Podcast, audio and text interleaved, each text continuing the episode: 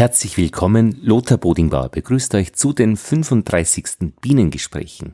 Wir schreiben Mitte März 2018. Der Winter hat schon probiert, sich zurückzuziehen, er ist aber wiedergekommen, weil er vielleicht was vergessen hat. Es kommt jetzt am Wochenende noch Schnee, aber dann wird's was mit dem Frühling.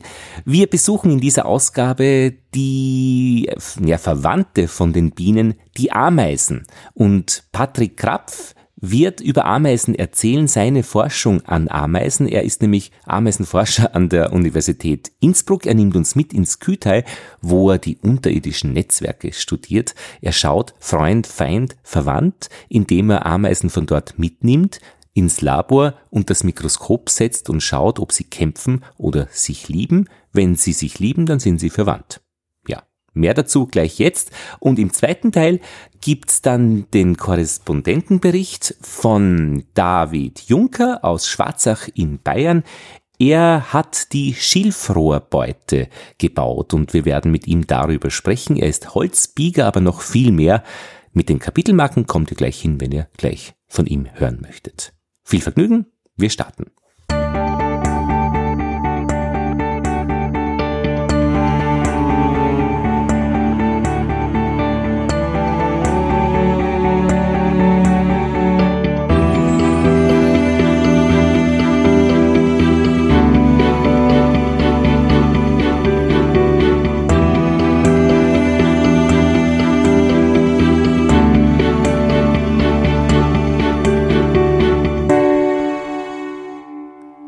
Wir schauen zu den Ameisen. Erster Teil, Patrick Krapf spricht über Netzwerke im Boden.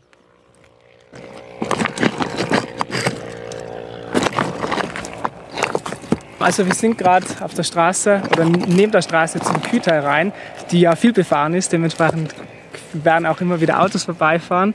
Und so wie wir Menschen Straßen bauen, bauen halt Ameisen natürlich auch diverse Straßen. Und effektiv, was ich tue, ist eben Steine umdrehen, um Ameisen zu finden.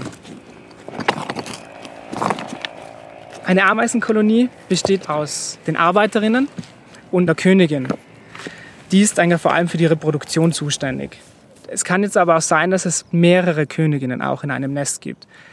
Die Kolonie ist dann jetzt nicht nur unter diesem Stein, den wir hier gerade umgedreht haben, sondern die erstreckt sich über mehrere Quadratmeter zum Beispiel. Das heißt, wenn ich einen Stein in der Nähe umdrehe oder einen anderen links von mir, dann kann es auch sein, dass ich hier nochmal dieselbe Art finde. Das heißt, die Ameisen haben jetzt Gänge in den Boden hineingebaut, wo sie die Nahrung und auch die Brut und so weiter umher transportieren. Das tun sie jetzt einerseits, weil relativ tief im Boden die Königin ist mit ihrer Brutkammer und die legt dann dort die Eier. Und die Arbeiterinnen verrichten die Arbeit. Die suchen Nahrung, die sind auch für die Brut zuständig, die tragen die Brut hinauf an die Steine, wo es relativ warm ist und feucht. Und wenn es zu kalt wird, dann tragen sie die Brut weiter hinunter. Und was ich jetzt dann mache, ist Arbeiterinnen mitnehmen ins Labor. Das heißt, ich sammle die und schaue mir dann im Labor die Koloniestrukturen genauer an. Weil wenn ich jetzt im Feld bin, weiß ich ja gar nicht, hat dieses Nest jetzt nur eine Königin oder hat es mehrere Königinnen? Und das schaue ich mir dann im Labor an, indem ich Vaterschaftstests mache. Zum einen und auch andererseits schaue ich mir das an mit Verhaltenstests. Warum Verhaltenstests? Man kann damit feststellen, ob die Arbeiterinnen, die ich von einem Nest gesammelt habe, zu einer größeren Kolonie an sich gehören, zu einer sogenannten Superkolonie. Superkolonien sind sehr große Kolonien, die sich über mehrere Quadratkilometer erstrecken können. Ein Beispiel, die argentinische Ameise, die erstreckt sich von der Küste Italiens über Frankreich, Spanien bis hin nach Portugal. Eine Kolonie. Sind alle befreundet. Da kann man die eine Arbeiterin von Italien nach Frankreich geben oder nach Spanien und wird dann integriert, als wäre sie immer schon da gewesen. Das heißt, die gehören eigentlich zusammen. Sie sind sogar miteinander verwandt. Und da wir das ja von der argentinischen Ameise kennen, habe ich jetzt eine heimische Ameisenart ausgewählt, die sogenannte Tetramorium alpestre. Und bei der wissen wir, dass es in Kärnten Nester gibt, die mehrere Königinnen aufweisen, wo es keine Aggression gibt. Das heißt, da gehen wir davon aus, dass es so eine Superkolonie in kleinerem Stile gibt. Da die Art jetzt im europäischen Alpenraum vorkommt, habe ich die Möglichkeit, die nicht nur in Kärnten, sondern auch überall anders, so wie heute hier im Kütai zu sammeln, um die dann eben genau auf das Verhalten und auch auf die Verwandtschaftsgrade genauer zu untersuchen. Also ein Ziel ist hoffentlich zu finden, dass es nicht nur in Kärnten so eine Superkoloniestruktur gibt, sondern auch im anderen Alpenraumgebiet. Das testet man mit den Verhalten aus. Das heißt, man setzt die Arbeiterinnen verschiedener Nester zusammen und wenn sie nicht aggressiv zueinander sind, dann gehören sie mit großer Wahrscheinlichkeit zur selben Kolonie. Hingegen sind sie aggressiv zueinander, dann gehen wir jetzt davon aus, dass es getrennte einzelne Kolonien oder eben getrennte große Superkolonien sind. Also wenn wir jetzt hier so einen Stein umdrehen oder auch in der Nähe einen, dann sehen wir die Arbeiterinnen, die relativ klein sind und nicht so schnell sind. Aber was wir sehen, die haben überall Larven und Eier und die tragen sie dann sofort weg. Das heißt, es könnte jetzt ein Angreifer sein. Hier bin ich es, der Ameisen sammelt. Ich habe auch eine Kühltasche mit und in die Kühltasche kommen jetzt die lebenden Arbeiterinnen rein, damit sie nicht einen Hitzeschlageingang bekommen im Auto und damit ich sie auch länger mittransportieren kann.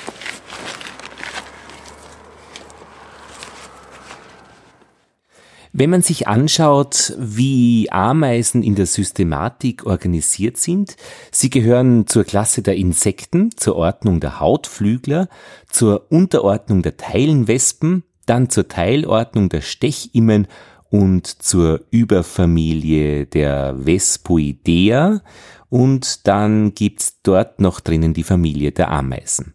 Das letzte Gemeinsame mit den Bienen, das ist noch diese, wie sagt man, die Moment, äh, die Unterordnung ja der Teilenwespen. Dort sind sie noch gemeinsam auch mit dem Apoidea mit den Bienen drinnen. Patrick Krapf, Teil 2, Leben in der Gemeinschaft. Ameisen sind eusozial. Das ist vom griechischen Wort eu, wirklich.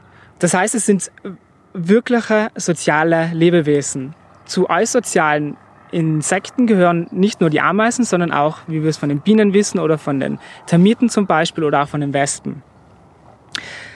Zu der Eusozialität an sich gehören mehrere Dinge. Einmal ist es so, dass es ein reproduktives Individuum gibt, das ist die Königin.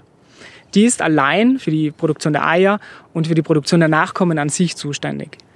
Weiters bedeutet eusozial auch, dass es überlappende Generationen gibt. Das heißt, es gibt nicht nur Vater oder eine Mutter und eine Tochter, sondern es gibt die Königin, die hat eine Tochter und die hat noch viele andere Töchter und noch mehr andere Töchter. Das können bis zu 10.000 Töchter zum Beispiel sein. Und das sind dann nicht nur von einem Jahr, sondern über mehrere Jahre natürlich kommen die alle zusammen. Die leben dann eben zusammen in dem Verbund. Und äh, als drittes ist, dass es eine Arbeitsteilung gibt. Es gibt die einen, die sind nur für die Brut und für die Nahrung zuständig, die anderen kümmern sich um den Nestbau und die dritten sind draußen unterwegs, kämpfen auch gegen andere Arbeiterinnen, wenn es sein muss. Das im Großen sind die drei großen Dinge der Eusozialität, die eben bei den Ameisen extrem wichtig sind, weil sie der Hauptausschlag sind, dass sie es so weit geschafft haben.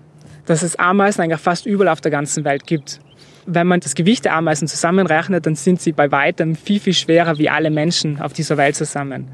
Und Ameisen sind extrem wichtig, da sie Nahrung eintragen, sie durchmischen den Boden, sie tragen auch tote Tiere ein und sind dann wichtig auch für die Zersetzung und sind eben ökologisch gesehen ein extrem wichtiger Insekten. Neben den Bienen natürlich auch, teilweise für die Pollenverbreitung und Bestäubung zuständig.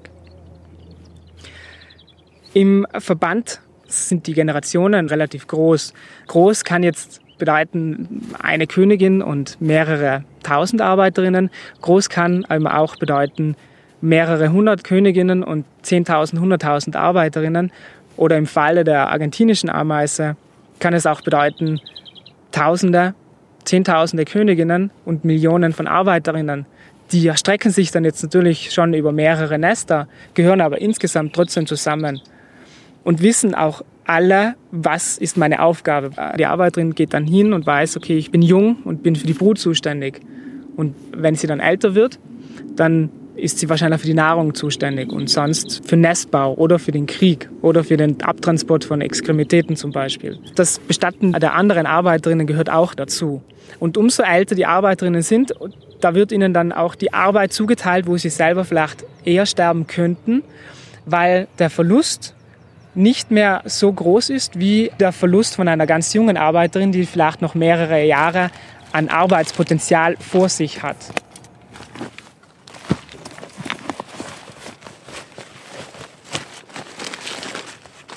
Ich habe jetzt einen sogenannten Exhaustor oder Aspirator dabei. Das ist ein kleines Gefäß mit zwei Schläuchen. Funktioniert so ähnlich wie ein Staubsauger, nur dass ich quasi die Ameisen in das Gefäß hineinsauge und im zweiten Schlauch sauge ich sie eben hinein. Und das werde ich jetzt kurz machen, um eben die Ameisen lebend mit ins Labor mitnehmen zu können.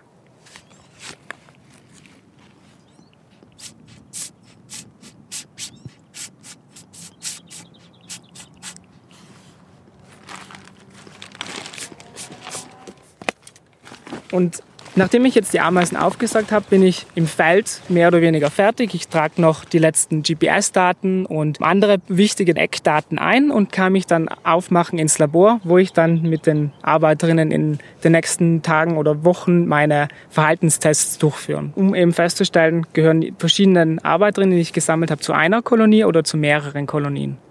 Mhm. Super Kolonien. Ja, Ameisen sind ökologisch extrem bedeutend. Sie wälzen den Boden durch, tragen Nahrung ein, sie sind als Totengräber aktiv, sie transportieren Pollen und Samen und ja, sie sind auch wichtig daher für die Bestäubung von Pflanzen. Teil 3 Antennen zum Riechen. Wir sind jetzt im Labor von der Universität Innsbruck. Im Hintergrund vielleicht hört man unsere Tiefkühltruhen, die ein bisschen rauschen. Dort sind eigentlich die restlichen Proben dann eingefroren. Und ich habe hier eine Kamera aufgebaut und hier wird jetzt dann gleich Aggressionstest, Verhaltenstest gefilmt.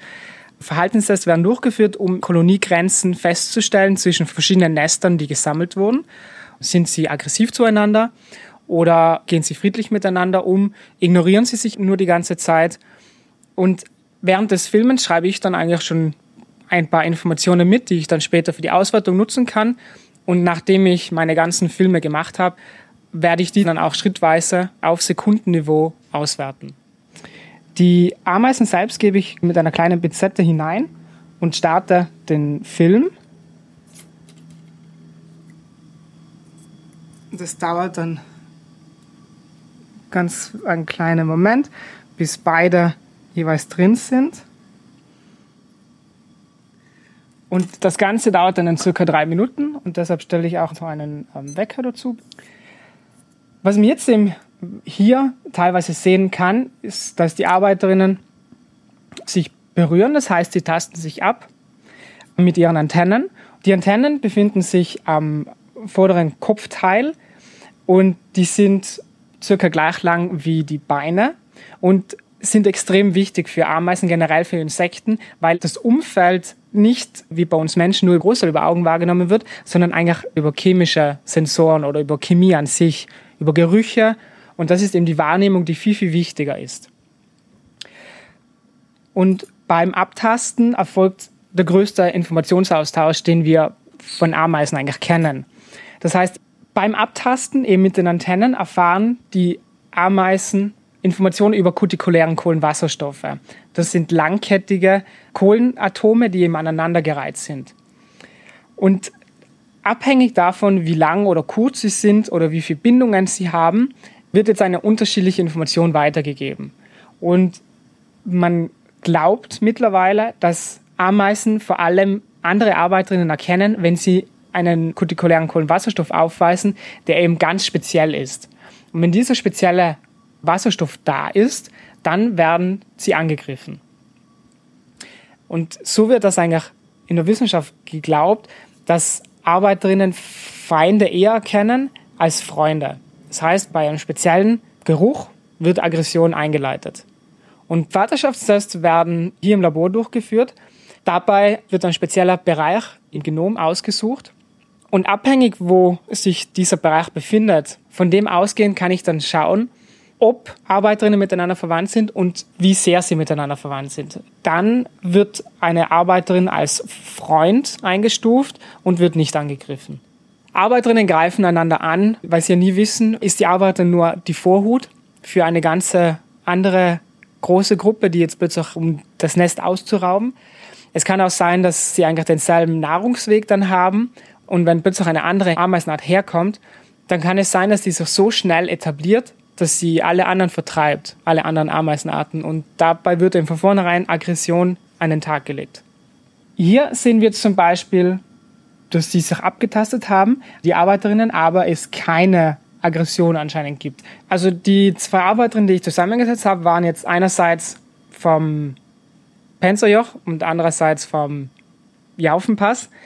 Die wandern friedlich nebeneinander her, tasten sich immer wieder ab und sind quasi ihres Lebens im Moment froh, weil ihnen nichts widerfährt.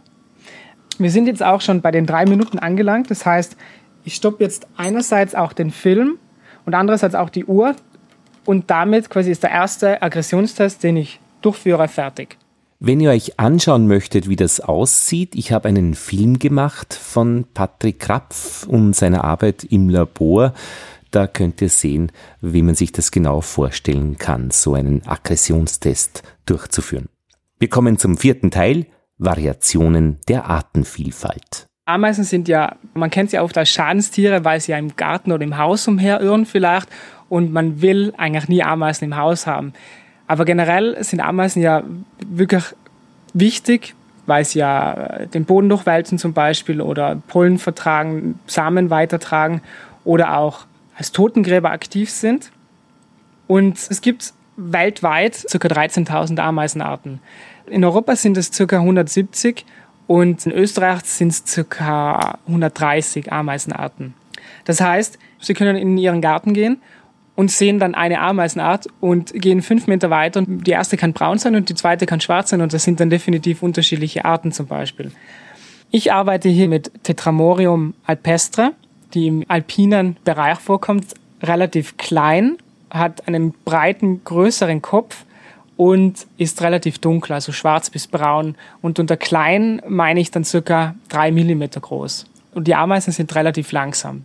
Wenn Sie bei sich im Garten vielleicht mal hingehen und einen Stein umdrehen und Sie sehen ganz, ganz kleine, dunkle Ameisen, die nicht so schnell sich bewegen wie andere, dann haben Sie mit sehr großer Wahrscheinlichkeit zwar nicht Tetramorium alpestre, aber die Schwesterart Tetramorium cespitum oder Tetramorium impurum gefunden.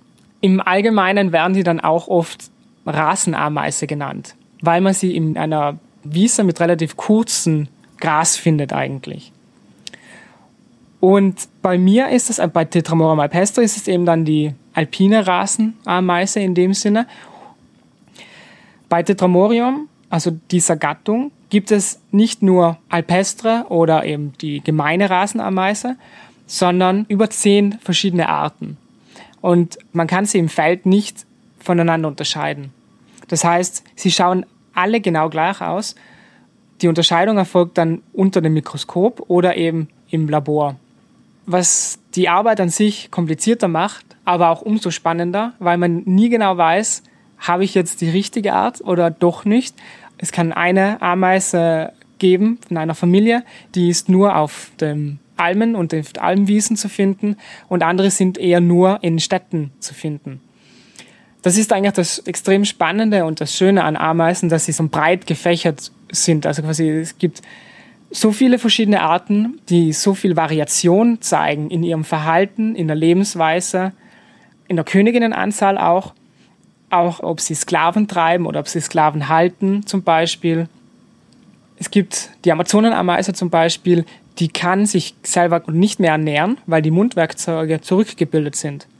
Deshalb brauchen die ganz dringend Sklaven, die ihnen helfen, damit sie sie füttern zum Beispiel und sie auch putzen, weil das schaffen sie allein nicht mehr. Dabei gehen sie dann eben vor, dass die Amazonenameise hat einen Scout, also einen Vorhut, die späht andere Nester aus und sieht, die haben jetzt ganz viele Eier und ganz viel Brut, die könnten wir rauben. Eine andere Art. Die Amazonenameise sucht sich dann eine andere Art aus und hat die Vorhut und die sieht dann, oh, die hat jetzt viele Eier, viel Brut, die könnten wir eventuell rauben. Dann wird zurückgegangen zum Nest und dann werden alle Arbeiterinnen der Amazonenameise aktiviert und die ziehen dann zusammen aus. Das können 1000 Arbeiterinnen zum Beispiel sein und die ziehen dann 50, 100 Meter in eine Richtung, nur mit dem Ziel, die andere Ameisenart zu berauben. Dabei werden dann die Larven sowie die Brut geraubt. Es werden auch Arbeiterinnen mitgenommen. Aber die Königinnen des anderen Nestes wird nicht getötet. Einzig für den Zweck, dass die Amazonenameise nach ein paar Monaten zurückkehren kann, um wieder das Nest auszurauben. So quasi hat immer ein Nest, wo sie weiß, in ein paar Monaten kann ich dort wieder zurückkommen, hole mir neue Arbeiterinnen, hole mir neue Larven, die sie dann wieder unterstützen effektiv. Mhm. Der Ökologe Patrick Krapf spricht in dieser Ausgabe der Bienengespräche über Ameisen, die ihr Leben in Nestern, Kolonien und Superkolonien organisieren. Teil 5 Schwärmen und Befruchten. Man wird schon oft gesehen haben, dass im Laufe des Sommers, dass fliegende Ameisen irgendwo am Weg sind und dann sind eigentlich ganz viele irgendwo zusammen. Das ist dann in der Schwarmzeit, dass die Günen, das ist eigentlich die Vorstufe zur Königin, sich mit den Männchen treffen und die Männchen dabei diese Günen befruchten. Sobald die Güne befruchtet ist und ihre Flügel abgeworfen hat, das tut sie, weil sie nicht mehr fliegen muss und weil sie ein Nest schon gegründet hat oder beim Nestgründen ist, wirft sie dies ab, kann die Flugmuskulatur zurückbinden und wird ab diesem Moment auch zur Königin und wird nicht mehr als Güne bezeichnet. Natürlich haben die Männchen, dann wenn die Günen Flügel haben, müssen auch die Männchen Flügel besitzen, damit sie sie erreichen können. Die Königinnen sind wichtig, weil sie für die Nachkommen zuständig sind. Und die Nachkommen produzieren sie eigentlich ab dem Moment, wo sie befruchtet sind. Ich arbeite hier mit Tetramorium alpestre, also einer Ameisenart, die im alpinen Bereich vorkommt. Und die schwärmt Ende Juli, Anfang August. Das heißt, sie wird einmal in ihrem ganzen Leben befruchtet und kann damit dann für den Rest ihres Lebens Eier produzieren. Bei Ameisen ist es jetzt so, dass es mehrere Möglichkeiten gibt, wie ein Nest gegründet werden kann. Es kann jetzt einerseits sein, dass eine Königin nach der Befruchtung sich einen geeigneten Nestplatz sucht, dann gräbt sie sich ein, verschließt den Eingang und legt 10 bis 20 Eier. Diese Eier versorgt sie dann selbst. Die Königin baut ihre Flugmuskulatur ab und im Fachwort wird das ein Regurgitat genannt. Das heißt, effektiv wird Muskulatur abgebaut und abgesondert und ausgewirkt, damit die Brut Nahrung hat. Und danach kann sich die Königin eigentlich zurücklehnen, unter Anführungszeichen, und die Arbeiterinnen gehen auf Nahrungssuche, die sind für den weiteren Nestbau zuständig. Sie pflegen und putzen die Königin und versorgen sie mit Essen. Es gibt Königinnen, die können mehrere Monate beziehungsweise mindestens ein Jahr überleben. Es gibt dann Königinnen, die leben mehrere Jahre und das Maximum, was wir wissen, ist, dass eine Königin 30 Jahre überlebt hat wie jetzt Tetramorium alpestre sich ernährt, ist natürlich auch eine der großen Fragestellungen für mich, da ich mit dieser Art arbeite und die ist bis heute noch nicht ganz geklärt. Wir glauben jetzt, dass einerseits Tetramorium alpestre von Samen lebt, aber auch von diversen Insekten, aber auch von Honigtau, eine Absonderung von Läusen. Aber es gibt ja auch die Blattschneiderameisen zum Beispiel, in Südamerika, die Pilze züchten in ihren unterirdischen Gängen und essen von diesem Pilz die Fruchtkörper. Dabei braucht der Pilz jetzt ein gewisses Substrat, damit er wachsen kann. Und das sind eben genau die Blätter, die man bei Blattschneideremeisen immer sieht. Das sind die großen grünen Blätter, die sie abschneiden und wirklich in das Nest eintragen. Das heißt, sie fressen die Blätter eben nicht selbst, sondern sie zerkauen diese und legen sie auf einen Bereich nahe des Pilzes, damit der Pilz sich auf dieses neue Substrat ausbreiten kann. Und diese Symbiose ist extrem interessant, wie diese Symbiose entstanden ist einerseits und auch wie das unterirdisch abläuft. Man kann so viel noch erforschen und es gibt auch die Fragestellungen des Erkennens. Wie erkennen sich Ameisen jetzt überhaupt? Und was passiert eigentlich grundlegend im Genom, wenn Arbeiterinnen friedlich oder feindlich aufeinandertreffen. Man sieht natürlich einerseits im Labor, dass sie kämpfen, aber man weiß noch nicht so wirklich, was passiert innerlich bei ihnen. Ja, danke Patrick. Ich habe Patrick Krapf kennengelernt über den Podcast äh, Zeit für Wissenschaft von Melanie Batos von der Universität Innsbruck. Dort gibt es eine Folge, in der Patrick Rapf mit ihr über Ameisenforschung spricht und sie hat ihn wiederum kennengelernt über einen Science Slam, wo er über seine Forschung erzählt hat. Ich habe dann mit ihm ein Gespräch gemacht äh, und das Ganze für Vom Leben der Natur Österreich 1 in fünf Teile äh, verpackt und diese fünf Teile haben wir uns jetzt in dieser Ausgabe der Bienengespräche angehört. Vom Leben der Natur ist überhaupt empfehlenswert, kann man auch als Podcast abonnieren. Da wird jeden Tag vom 8.55 Uhr bis 9 Uhr eine Facette eines Themas, eines Wochenthemas von Wissenschaftlerinnen und Wissenschaftlern erzählt ja, jetzt war gerade eine Woche über die Moose. Da habe ich, das habe ich gemacht. Äh, da habe ich mit Harald Zechmeister gesprochen vom Botanischen Institut der Universität Wien über Moose. Ja, schönes Thema. So grün, wie es äh, man sich's vorstellt, ist es tatsächlich. Und jetzt werde ich einmal fahren äh, in die Steiermark äh, zur Trüffelschnüffel-Hundeausbildung. Also da ist immer etwas los. Gut, Ameisen, abgeschlossen. Und wir kommen zu unserem Korrespondenten, zu David Juncker.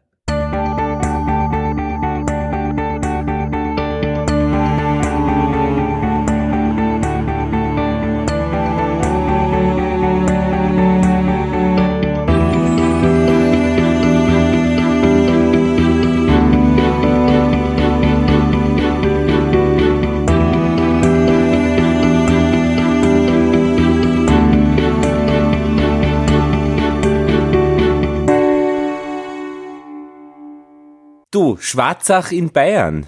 Ja. Wo ist das in Bayern? Ich schau gerade. Ähm, das ist in Niederbayern, Landkreis Straubing-Bogen. Alles klar. Äh, Im vorderen bayerischen Wald äh, liegt Schwarzach. Ja, ja. Genau. Wie viele Einwohner? Äh, da bin ich fast überfragt. Äh, Fünf. ich vermute mal so 2.000 bis 3.000. Ah ja, okay. Ja, okay, gut. Du, David, vielleicht, wenn du so lieb bist und einfach dich kurz vorstellst, wer du bist und was du machst. Ja, ähm, also ich äh, bin äh, 37 Jahre alt, ähm, habe Familie, ähm, zwei eigene Kinder, ein Pflegekind und ähm, bin gelernter Heilerziehungspfleger. Ähm, habe lange in einem äh, Kinderheim für behinderte Kinder gearbeitet und äh, derzeit bin ich äh, Hausmann hauptberuflich und äh, nebenbei äh, tue ich ein bisschen Imkern und ähm, Hobby-Schreinern. Du bist seit vier Jahren Hobby-Imker und du Ja. beim Schreinern biegst du, du bist Bieger, du, äh, du biegst äh, Wiegen und Beuten. Wie, Ja. mhm. Das Biegen steht da im Mittelpunkt. Ja, ähm, also mit der Holzbiegerei, da beschäftige ich mich eigentlich schon seit mehreren Jahren. Darauf gekommen bin ich, wo unser erstes Kind geboren wurde, äh, habe ich einen Auftrag von meiner Frau äh, bekommen, ähm, eine äh, Wiege zu bauen, Ja, Kinderwiege.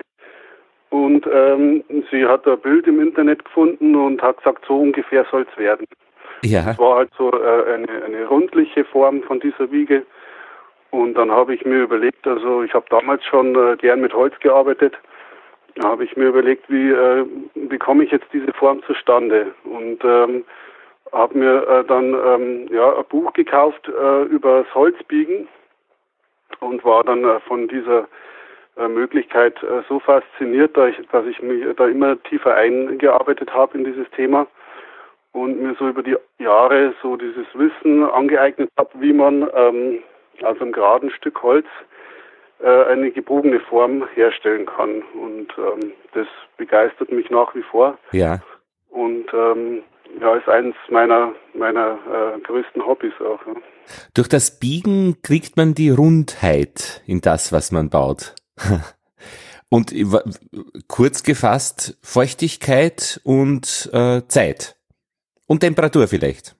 Ähm, ja, ähm, Feuchtigkeit in Form von Wasserdampf, also es muss heißer Wasserdampf sein, ähm, der das äh, Holz ähm, komplett durchdringen muss. Äh, da kommt es auf die Holzdicke, die Holzstärke drauf an. Und ähm, dann äh, verändert sich die äh, Zellstruktur des Holzes dahingehend, dass man es ähm, mit Hilfe gewisser Vorrichtungen äh, verformen kann. Ja. Und brauchst du da einen speziellen Druckbehälter oder etwas, was du zu Hause nicht betreiben kannst? Ähm, das ist eigentlich nur ähm, eine Kiste, eine Holzkiste, ähm, in die äh, Wasserdampf geleitet wird, sozusagen. Ja. Ah ja.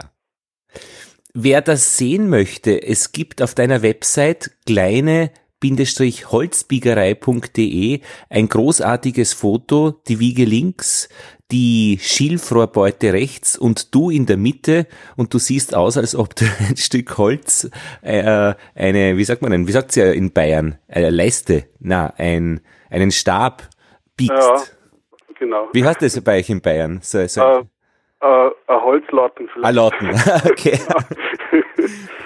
Ja, und wie bist du denn jetzt dann zur Schilfrohrbeute gekommen und vielleicht erzählst du einfach äh, zu Beginn, was das eigentlich ist? Ähm, also die Schilfrohrbeute ist äh, eine Bienenbehausung, die ich ähm, für äh, naturnahe Imkerei ähm, äh, ja, äh, erfunden habe, sozusagen. Ja. Ähm, es ist eine, äh, eine Trogbeute sozusagen, besteht nur aus einem Raum und ähm, wird äh, mit, mit Rahmen betrieben. Ja. Und ist vorgesehen für, für äh, reinen Naturwabenbau und äh, ist von der Betriebsweise im Prinzip genauso wie äh, die Einraumbeute von Melifera e.V., die einigen bestimmter Begriff sein dürfte. Ja. Genau. Und das Schilf, welche Rolle spielt denn das Schilf? Ähm, also das Schilf, ähm, auf, auf das Schilf aus mehreren Gründen gekommen. Das war zum einen äh, aus rein baulichen ähm, Aspekten, da ich ja eine runde, einen, runden Körper habe von, ähm, von der Schilfbeute, ähm, äh, war es jetzt, ähm, brauchte ich natürlich einen Mantel, der auch äh, gebogen ist und ähm, da war äh, Verkleidung aus Holz einfach zu kompliziert. Ja. Und ähm, dann bin ich auf diese Schilfmatten gekommen, die gibt's so vorgefertigt aus dem äh, ökologischen Baustoffhandel. Und die kann man äh, quasi dann auch in diese runde Form biegen und ähm, äh, hat sich dann wunderbar geeignet ähm, als äh, Ummantelung quasi für diese Beute. Und zum anderen ähm, Schilf ähm, bin ich drauf gekommen. Ich habe mich ähm, vor zwei Jahren etwa mit äh, Varie beschäftigt, der ja auch schon viel über, ähm, über das Stockklima geforscht hat, wie wichtig das für die Bienen ist. Und er hat in einem seiner Bücher geschrieben, ähm, wie, äh, wie toll die, äh, diese alten Bienenkörbe fürs Stockklima für die Bienen waren, wie prächtig sich die Bienen dort immer entwickelt haben. Und ähm, da ähm, war für mich klar, also Schilf ist ähm, auf jeden Fall ähm, ein sehr gutes Material, ein wunderbares Material für, für Bienenbeuten. Zum einen, weil es ähm, sehr gut isoliert ähm, und weil es wunderbar diffusionsoffen ist. Ähm, somit äh, kann äh, kaum äh, Feuchtigkeit in der Beute entstehen. Und das ist tatsächlich die einzige Wand, äh, die so fünf bis zehn Zentimeter sind da die, die Schilfrohrstängel äh, äh, gepackt.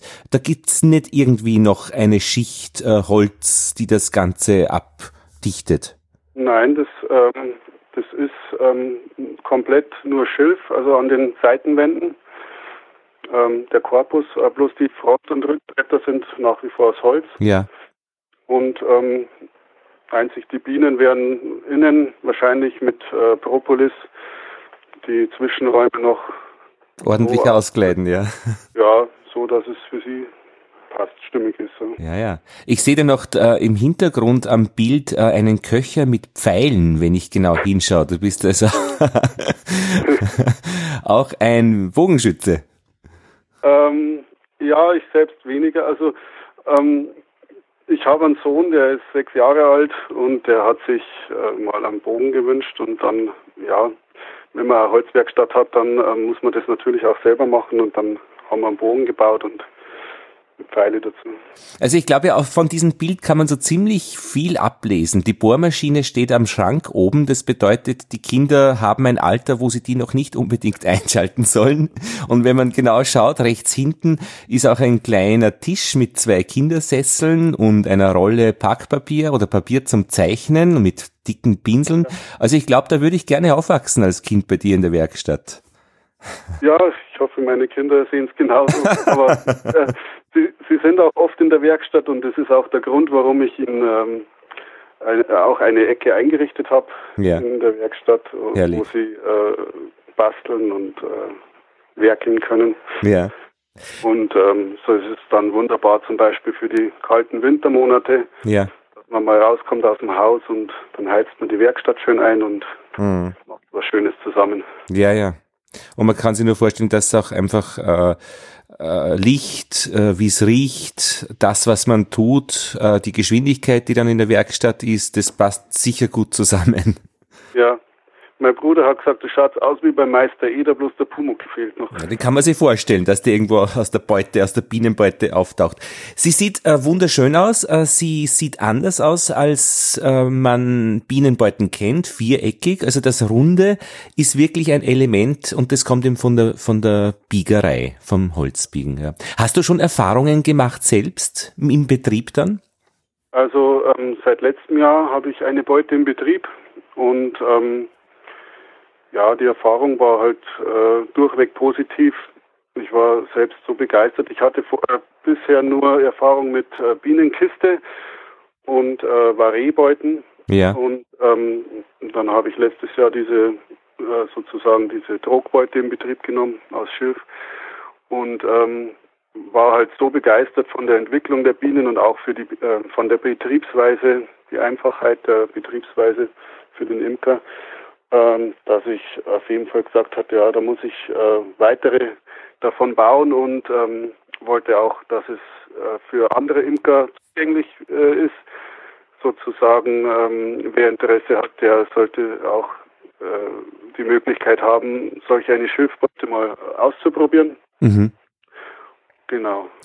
Und wenn jetzt jemand so eine Schilfbeute ausprobieren möchte, wie, ähm, baust du die? Äh, kann er mit dir in Kontakt treten oder hast du das vor? Ja, also seit, ähm, seit diesem Jahr ähm, habe ich äh, ein Nebengewerbe sozusagen, äh, wo ich diese Schilfrohrbeuten auch in kleiner Stückzahl produziere. Ähm, und äh, man kann sie käuflich erwerben.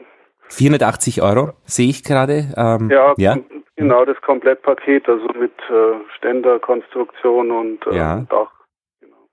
Und äh, genau, und es gibt eine niedrige Form und es gibt äh, eine Form für die, die ihr eigenes Dach konstruieren wollen.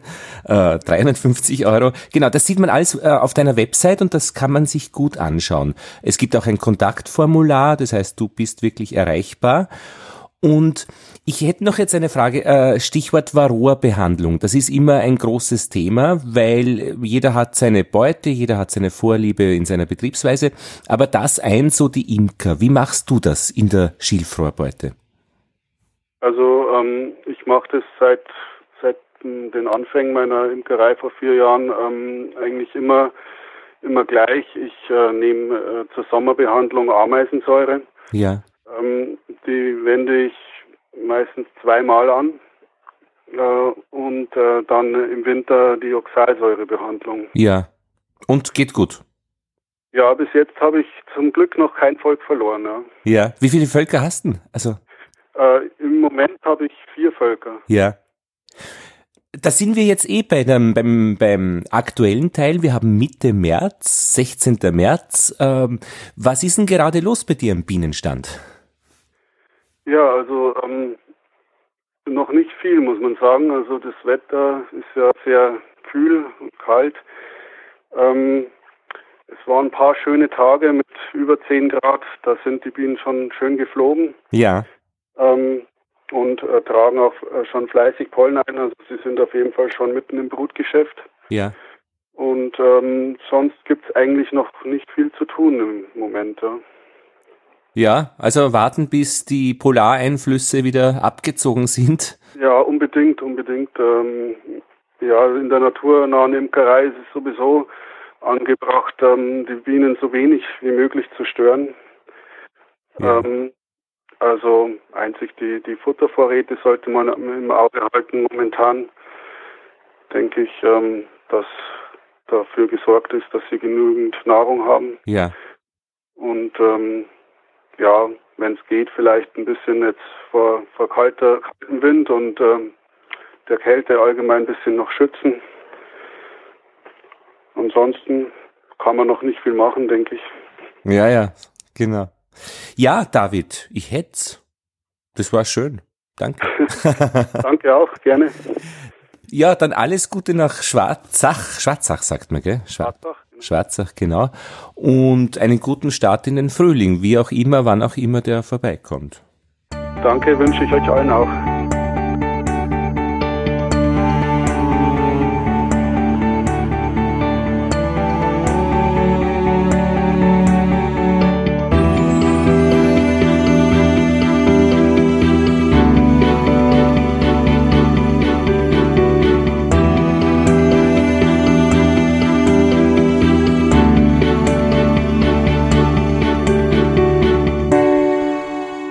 Das waren die 35. Bienengespräche Mitte März 2018. Lothar Bodingbauer bedankt sich fürs Zuhören.